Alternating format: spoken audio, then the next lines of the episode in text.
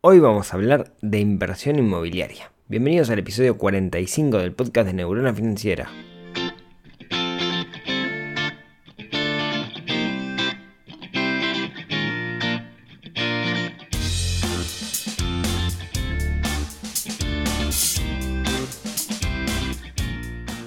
Muy buenos días, tardes, noches, madrugadas, dependiendo de cuándo estás escuchando esto. Bienvenidos al podcast de Neurona Financiera, mi nombre es Rodrigo Álvarez, soy el creador de neuronafinanciera.com, este sitio web donde hablamos de finanzas personales desde inversión, donde aprendemos a dominar ese sutil arte del dinero. Hoy nos toca hablar de inversión. Como ustedes saben, estamos divididos cada uno de los miércoles del mes. Hablamos en, primero de preguntas, después de algo relacionado a finanzas personales, después de algún tema de economía real y negocios y por último un tema de inversión. Y si tenemos 5 miércoles, como es el caso de mayo, tenemos un extra que todavía no sé qué voy a hablar. Lo vengo, lo vengo, lo vengo pensando. Hoy nos toca hablar de inversión. Y voy a tocar un tema que sé que a mucha gente le interesa. De hecho, hace un par de años hice un meetup y se llenó muchísima gente interesada en este tema, que es el tema de la inversión inmobiliaria. Gente que le interesa invertir en ladrillos es un tema que creo que tenemos en el ADN, ¿no? como, los ladrillos, como lo podemos tocar, como la casa lo podemos tocar, eh, tenemos la, tendencia a pensar que es como la mejor inversión que podríamos llegar a hacer porque es perdurable en el tiempo, etc. Entonces, la idea hoy es charlar sobre la inversión inmobiliaria, darle una, una, vuelta de tuerca, ver las alternativas que tenemos hoy, analizar si es negocio, si no es negocio, de alguna manera verlo como si quieren como, como un mecanismo de inversión, no pensando en una propiedad que vamos a tener para vivir, no pensando en alquilar o comprar, eso lo hablamos en un episodio del podcast ya en el, en el pasado. La idea es charlar de la inversión inmobiliaria, cuáles son las opciones, si lo quiero pensar como una forma de, de, invertir. Es cierto que mucha gente ha hecho mucho dinero con esto en su momento, quizás ahora pensemos que no, bueno, la idea es charlar de todo eso, ¿sí? Como les decía, creo que tenemos la tendencia a pensar que, está bueno porque es tangible, como que tenemos en el ADN esa frase, ¿no? De invertir en ladrillos. Y eso me parece, como les decía, es algo que nuestros padres y nuestros abuelos nos vienen metiendo en, la cabeza como que es un gran mecanismo de inversión. Yo creo que como todo mecanismo de inversión tenemos que pasarlo por, por, el modelo que comentábamos hace un par de episodios. ¿Se acuerdan que hablábamos de un modelo que nos permite validar y evaluar cada una de las inversiones que hagamos? ¿sí? Que básicamente, resumo muy por arriba el modelo, decíamos que cuando voy a hacer una inversión, yo tendría que primero saber para qué la quiero hacer. Después, identificar en qué moneda es esa inversión, cuál es el plazo en el cual no voy a contar con, con el dinero que invertí saber cuáles son los impuestos y el gasto implicado con, esta inversión, en el caso, ¿se acuerdan? El broker o, similar. Saber cuál es el monto de entrada, usualmente las inversiones inmobiliarias es un monto alto. Saber cuál es la rentabilidad esperada y por último definir cuál es el riesgo. Creo que justamente el punto del riesgo es el de que muchas veces cuando se habla de inversión inmobiliaria se piensa que está cubierto, porque en realidad si yo compro una propiedad va a estar ahí para siempre, entonces el riesgo es bajo. Bueno, intentemos analizarlos en las distintas opciones que tenemos dentro de esto que es la, inversión inmobiliaria. Entonces, supongamos que yo quiero invertir en ladrillos, yo quiero invertir, quiero hacer una inversión inmobiliaria. ¿Qué es lo primero que se me viene a la mente? Bueno, quizás comprar una casa, una propiedad, un terreno, lo que sea, y después venderlo más caro o comprar en una época en que esté barato, aguantarlo un poco y vender, después venderlo más caro. Ahí siempre surge una pregunta que es, che, pero en este momento no se puede porque estamos en una burbuja. Yo creo que hace 10 años que escucho eh, comentarios de gente que dice que las propiedades están muy caras, que estamos en una burbuja, en cualquier momento va a explotar, etc. y eso es una sensación y como toda sensación, la única forma que tenemos de evaluarla es yendo a datos. Te hablan específicamente de, Uruguay, ¿no? que es un problema, realmente el costo de la propiedad es algo eh, bastante complicado. Creo que en toda la región, en todos lados en realidad, no sé si, si, en las ciudades al menos es fácil encontrar una propiedad barata. Creo que en todos lados es algo complicado.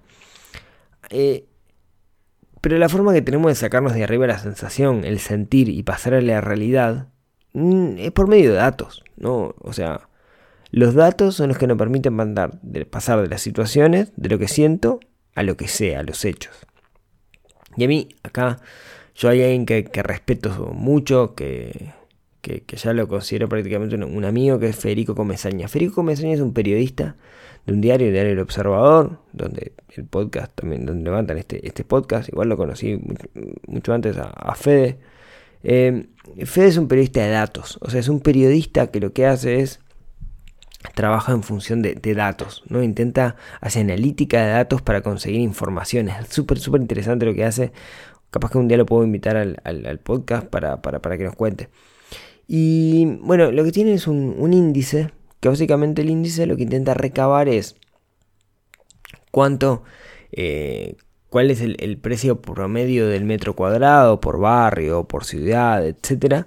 Y como todo índice, digamos, va viendo la evolución. Y es bien interesante, ¿no? Porque, porque la forma que tiene de medir, digamos, el valor de las propiedades es mm, en, cantidad, en cantidad de horas trabajadas, digamos, ¿no? O sea, cuántas horas trabajadas tiene que tener un, mm, una persona para poder comprar una propiedad. De, esa forma, digamos, o sea, cuando lo hace depender del salario real, te olvidas del tema dólar o te del tema inflación. Acá en Uruguay es muy común que las propiedades estén valuadas en dólares. Cualquier cosa, digamos, que tenga muchos ceros, ya lo pensemos directamente en, dólares. Entonces, eh, lo, que hace Fede me parece genial y, a la conclusión que llega es que en realidad no estamos en una burbuja.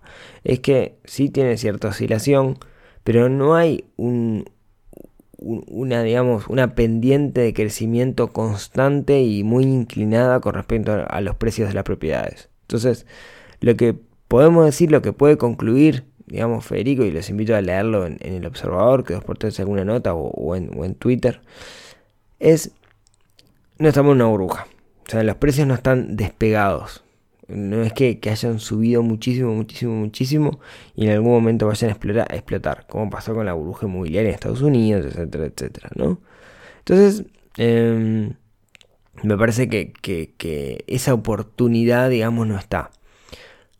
¿Cuándo suele haber estas oportunidades? Bueno, cuando estamos en un contexto de crisis. ¿sí? Cuando estamos en un contexto de crisis, cuando se complica, eh, podemos obtener propiedades si tenemos el dinero, y acá vamos de nuevo al modelo de evaluación de, una inversión, ¿no? El, para entrar en una inversión inmobiliaria usualmente necesito tener un capital importante, no puedo arrancar con, poco dinero. Pero si tengo el dinero cuando hay una época de crisis, en realidad encuentro oportunidades. ¿sí? Bueno, miren, si quieren les cuento una historia personal. En 2002 que, los que, que no, no, lo hayan vivido, digamos, 2002 fue una crisis bastante, bastante importante. Yo en un momento compré un terreno que eh, en ese entonces ese terreno costaba 14 mil dólares. Yo no tenía ese dinero y ofrecí 7. Ofrecí 6 en realidad y terminé negociando en 7. ¿Por qué? Porque la persona que le estaba comprando era justo una pareja que estaba separando y necesitaban la plata y en medio del contexto de crisis agarraron lo que viniera. No digo Digo, no estoy diciendo que con esto sacamos los colmillos de aprovecharnos de la gente en contexto de crisis, pero sí es cierto que en un contexto de crisis, si yo tengo el dinero, puedo encontrar buenas oportunidades. Entonces, la idea sería comprar algo y venderlo más caro. Tengo que tener capital. Yo tengo un conocido que, que, ha hecho eso, pero pensando como en el largo, largo plazo. Tengo varios, tengo un par de conocidos que lo han hecho, de hecho. Por ejemplo, tengo una, una conocida que compró un, un terreno en una zona de, Rocha. Rocha es un departamento muy turístico. Y esperando que se construyera un puente para que la zona esa se evaluara. Con el proyecto del puente hacía muchos años que estaba. Ellos se juntaron con unos amigos y compraron como una manzana entera. Y algún día se hizo el puente, que es el puente de la Laguna Garzón. Y ahora está esperando que se, que se evalúe toda esa manzana que compraron para, ver si la venden. Todavía no ha pasado, digamos, pero seguramente en el futuro pase porque hay una tendencia que las zonas turísticas se vayan extendiendo y que el, precio vaya, vaya aumentando. ¿Qué hicieron? Tuvieron la visión hace mucho tiempo.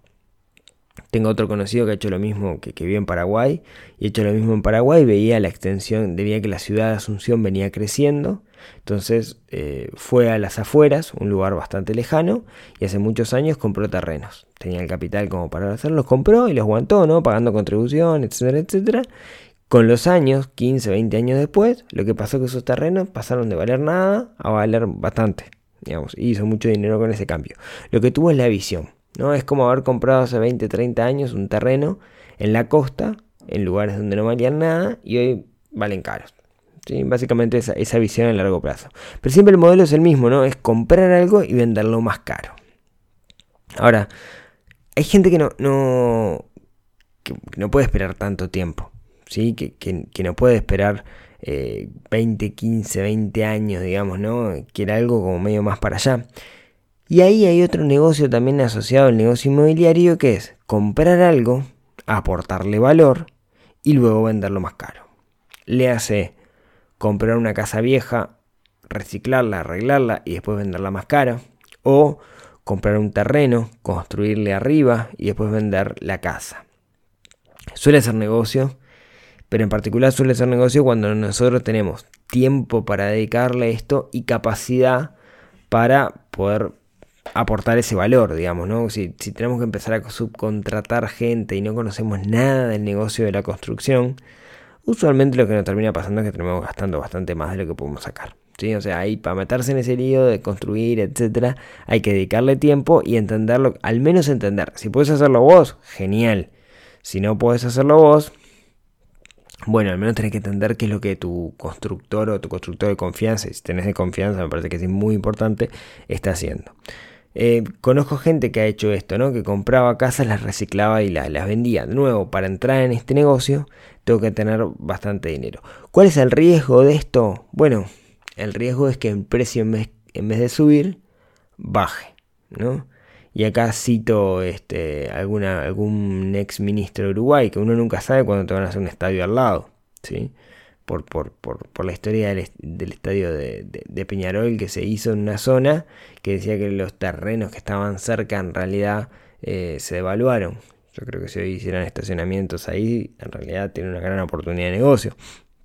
Independiente de eso, digamos, uno, mm, la tendencia es que los precios suban de, la, de los inmuebles, ¿sí? Em, que, que, se evalúen, digamos, con, con, el tiempo, más en el, en el largo plazo, y no que bajen. ¿Sí? Tiene que pasar algo muy complicado para, para que baje. En la práctica no sé de caso donde baje, no sé qué te tienen que hacer. No sé, compras una casa y te hacen al lado un, un boliche eh, que está 24 horas abierto, molesta, entonces nadie lo vas a poder vender, cosas por el estilo, ¿no? O un edificio que lo compras muy caro, después te hacen otro edificio adelante y te tapa la vista. Y ahí baja el precio, ¿no? Esos son los tipos de casos que tenemos que tener en cuenta, ¿no? Entonces repasemos, dijimos, comprar y vender, comprar, aguantar mucho tiempo y vender, o comprar y aguantar poco tiempo y vender, comprar como oportunidad, o el otro negocio es comprar, aportar valor, hacer mejoras, construir, etcétera, y después vender. Esos son los típicos, típicos negocios. Ahora, hay otro, hay otro, que es el, si quieren, el clásico, que es el tema de vivir de rentas, ¿no? Comprar una propiedad y alquilarla. Eso lo tenemos como que es el gran negocio, ¿no? Aquel, uh, no, fulano tiene muchas propiedades y vive de todas las propiedades que tiene. Y puede ser, sí, digamos, es un, es un negocio. ¿sí? Lo que tenemos que calcular bien es cuál es la rentabilidad que nos da ese dinero que tenemos colocado en esa propiedad. ¿A qué me refiero con eso? Miren, se dice que las, las propiedades dan, medido en dólares, un 6-7% anual, digamos. Usualmente cuanto más chica es la propiedad, mayor es la rentabilidad. ¿Cómo?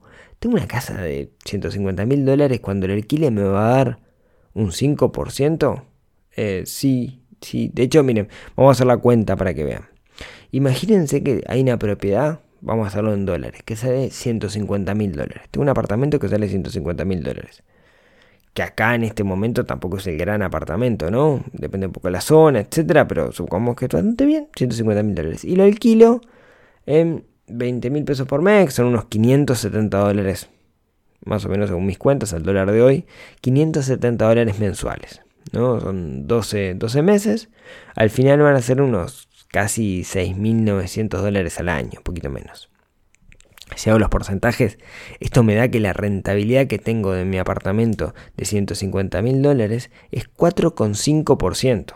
Y ahí le tengo que sacar impuestos, gastos de la casa que me corresponden a mí, impuestos que me corresponden a mí, gastos de la casa que me corresponden a mí, eh, que sé, cosas que se rompen, el lío con los inquilinos, digamos, si es que tengo, eh, digamos, no, no, no, no, es fácil ese tema. Entonces quizás la rentabilidad de mm, tener una, una, propiedad no sea tan buena como, como pensamos en principio. Ah, es simplemente cuestión de hacer las cuentas para, para que lo vean. ¿Eso quiere decir que no esté bueno? No, está bueno porque tenés la garantía de que la propiedad es tuya. Ustedes pueden decir, bueno, sí, el Standard Poor's, ¿no? Si compro un ETF con el Standard Poor's, tiene un 7%, 7 histórico, entonces es mejor. Sí, pero es un intangible. Acá es un tangible por eso nos tiramos por este lado. Es como algo bastante, bastante conservador. ¿sí? A lo que voy con todo esto, lo que les quiero dejar es Mm, si, piensan en comprar una propiedad para alquilarla, denle una vuelta de tuerca para calcular cuál es la rentabilidad, porque a veces la rentabilidad que se, tiene no es tan grande como nosotros esperaríamos. Y seguro un dolor de cabeza nos va a traer si queremos administrarla nosotros, ¿no? Si tenemos a alguien para que lo administre, ahí el tema es distinto. Otra cosa que podemos decir es, bueno, en vez de comprar una, una propiedad para alquilar, puedo jugármela a los alquileres temporales, ¿no? Es un clásico del verano. En realidad es como medio trampa al solitario. Te haces una casa afuera para poder ir en verano y decís, ah, sí, le alquilo un mes al año para pagar los costos, no sé qué, y gano plata. En realidad siempre terminas perdiendo, ¿no? Es, la excusa. Eh, entonces, sepamos que es una excusa en todo caso y es como para mitigar, mitigar los costos el alquilarlo un, tiempo. Es difícil vivir de, de, eso, al menos con una propiedad. Es cuestión de hacer las cuentas. Después está la otra vuelta, digamos, que la de, la de Airbnb, ¿no? Que es el alquiler temporal, pero de repente no solamente en verano, sino en temporada, sino otros fines de semana, etc. Es todo un tema lo de Airbnb, ¿eh? creo que está bueno. Puedes alquilar habitaciones directamente, no, la casa. De hecho, yo la pasada estaba, estaba acá, acá afuera y veo entrar unos turistas, bien pinta turistas, entrando a mi edificio. Y me puse a, me puse a buscar y encontré que había en Airbnb, encontré que había un apartamento, una habitación en realidad, de un, de un apartamento de, mi edificio, este, la estaban rentando a poner Airbnb. Y es una muchacha que vive con, el hijo, tiene tres dormitorios y uno de los dormitorios lo, lo, renta, ¿no? Tiene baño privado, el dormitorio, etcétera, entonces lo renta y vienen, vienen turistas. No le cuesta nada, porque el dormitorio está vacío. Ella le pone un poco de cariño, además, para tener buenos, buenos ratings. Pero es todo un tema. Parece que se puede hacer mucho em, marketing o hacer las cosas bien para tener buen marketing que te, que te punten bien y después eh, hacer este que venga más gente. Así que es todo un tema y, la gente que ha hablado que se ha metido en esto de, Airbnb, cuando le encuentra la vuelta le, le, va bien. No sé si para vivir, pero sí para tener un ingreso adicional.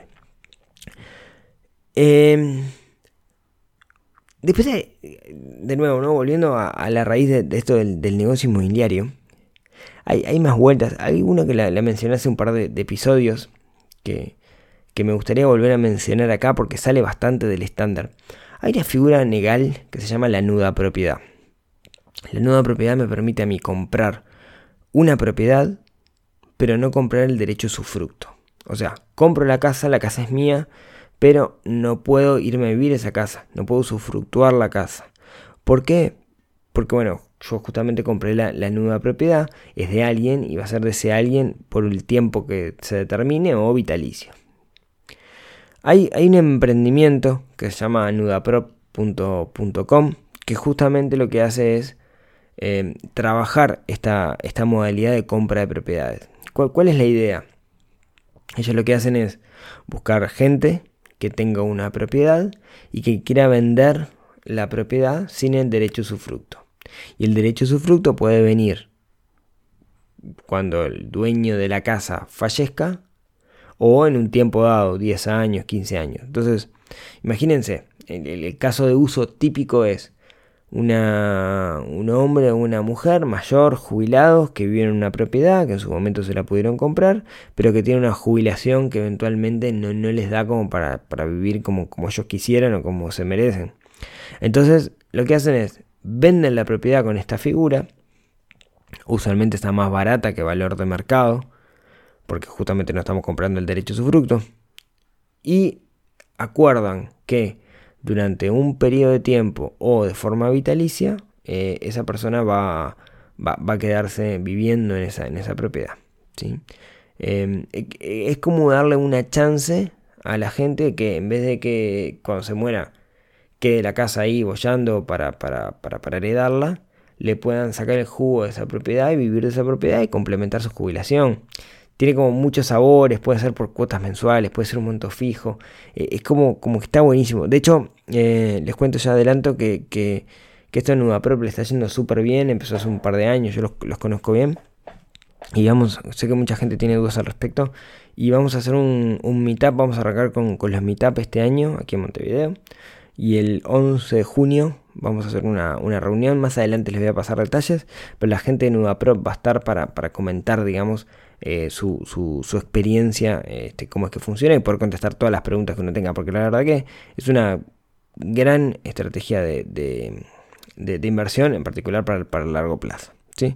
Así que eso, este, igual le dejo el link ahí en nudaprop.com, se los dejo en las notas del programa, pero sepan que el 11 van a estar para contestar todas las preguntas que, tengamos. Y por último, y por último en esto de la inversión inmobiliaria, uy, ya estoy un poco pasadito de tiempo, eh, Arrancamos a ver también empresas del mercado financiero que hacen inversiones financieras, pero parados arriba ¿sí? del soporte inmobiliario. Típico la gente de Campiglia Pilay, eh, acá en Uruguay, se llama Pilay también en Córdoba, donde, donde nacieron, que básicamente es un fideicomiso para la compra de propiedades. ¿Sí? Ellos lo que hacen es van construyendo propiedades, entonces uno va comprando cuota partes de esa propiedad y en 20 años puede hacerse con la propiedad o eventualmente en algún momento vender sus cuota partes que en teoría se evalúan más que la, inversión. Em, se evalúa más que la inflación, perdón. Entonces estás comprando algo que sube de precio más que el precio de las otras cosas y por ahí vale, vale la pena. Si quieren algún día lo analizamos en detalle. El gran tema con Gampilia Pilay o con, con es eh, a quién le vendes, ¿no? Si siempre conseguís compradores como para vender tus cuatro partes, pero no quiero entrar en detalle. Hay otra plataforma, por ejemplo, que se llama hipotecalo.com, que básicamente uno pone dinero, mínimo 10 mil dólares, y a partir de ahí em, ellos te permiten, ellos dan préstamos y vos recibís una, utilidad por ese préstamo que dan. Es como un peer-to-peer -peer de lending, pero de préstamos hipotecarios eh, bloques.u y también es una plataforma donde uno va comprando bloques o cuota partes de una propiedad y uno participa en ese negocio inmobiliario. Y hay otro, otro que da para que hable un capítulo entero, que es lo que mi amigo Alfonso le llama propiedades flojita de papeles. Y hay gente que hace mucho negocio con eso. ¿A qué me refiero con algo flojito de papeles? Miren, voy a poner un ejemplo típico. Eh, hay una propiedad esa propiedad, digamos, el dueño fallece y queda una sucesión. De esa sucesión, eh, supóngase que son, quedan cuatro, cuatro dueños, digamos, cada uno con el 25% de esa propiedad. De los cuales uno está ubicable y hay tres que no están ubicables. ¿sí? Están en, no sé, viviendo en Europa, no se los puede ubicar, desaparecidos totalmente. ¿no? Entonces, lo que puede pasar, lo que puede pasar es que, que, que uno le compre ese 25% ubicable a alguien y te quedas en esa propiedad y tenés el derecho, digamos, a, usufructo, derecho a em, derechos posesorios sobre, sobre, la propiedad, porque eso es el, el, que tiene, digamos, la, mayor parte, digamos, y estás ahí. Em, eso eh, está bien, es legal, digamos, ¿no? Pero nunca vas a poder escriturar. Eso hace que ese tipo de propiedades o ese tipo de negocio salga, más barato. Da para hablar un capítulo entero, digamos, y meter un escribano para que nos cuente bien las, opciones que hay, pero, pero es común, bastante común y hay muchas modalidades donde uno puede ver esto. Les prometo que, más adelante preparo un episodio entero para hablar de, los negocios en términos generales flojitos de papeles, que a veces son un buen negocio sabiendo, digamos, que no puedes escriturar, ¿no? Y eso hace que terminen saliendo más barato. Está mejor pensado para cuando es vivienda propia o algo similar. Y creo que esas son las opciones, las que se me ocurren a mí al menos, que hay dentro del negocio inmobiliario. Está interesante, pero usualmente necesitamos bastante capital para entrar, que lo que, lo que nos limita es un negocio bastante conservador, pero es tangible, yo puedo tocar las cosas. Y eso es lo que quería contarles o los quería hacer reflexionar el día, el día de hoy. ¿sí? Este tipo de negocio que, muchas veces nos genera curiosidad o lo vemos como la meca, a veces la rentabilidad no, no, es tanto, ¿sí? pero vale la, pena, vale la pena investigarlo. Así que muchas gracias a todos los que me han escuchado hasta acá. Em, gracias a todos los, los, que me evalúan en, en, iTunes o que me agregan en su bicicleta en en su bicicleta, en su biblioteca, en, Spotify eh, y lo mismo en iBox, que son las plataformas donde, salimos, hay alguna más por ahí que, lo levanta. Muchas gracias por haberme escuchado, nos escuchamos el próximo miércoles. Pido disculpas porque tengo la voz un poco tomada, porque me, atacó ahí como un, como un resfriado, entonces tengo la voz un poco más nasal que de costumbre. Eh, pero muchas gracias por haberme escuchado hasta acá y nos vemos, nos escuchamos, nos hablamos el próximo miércoles, que es un quinto miércoles de mes, que no sé qué voy a hablar todavía, pero seguro va a ser una sorpresa. Y como siempre intentemos desarrollar esa neurona financiera que tenemos un poco dormida en nuestra cabecita. Hasta el próximo miércoles.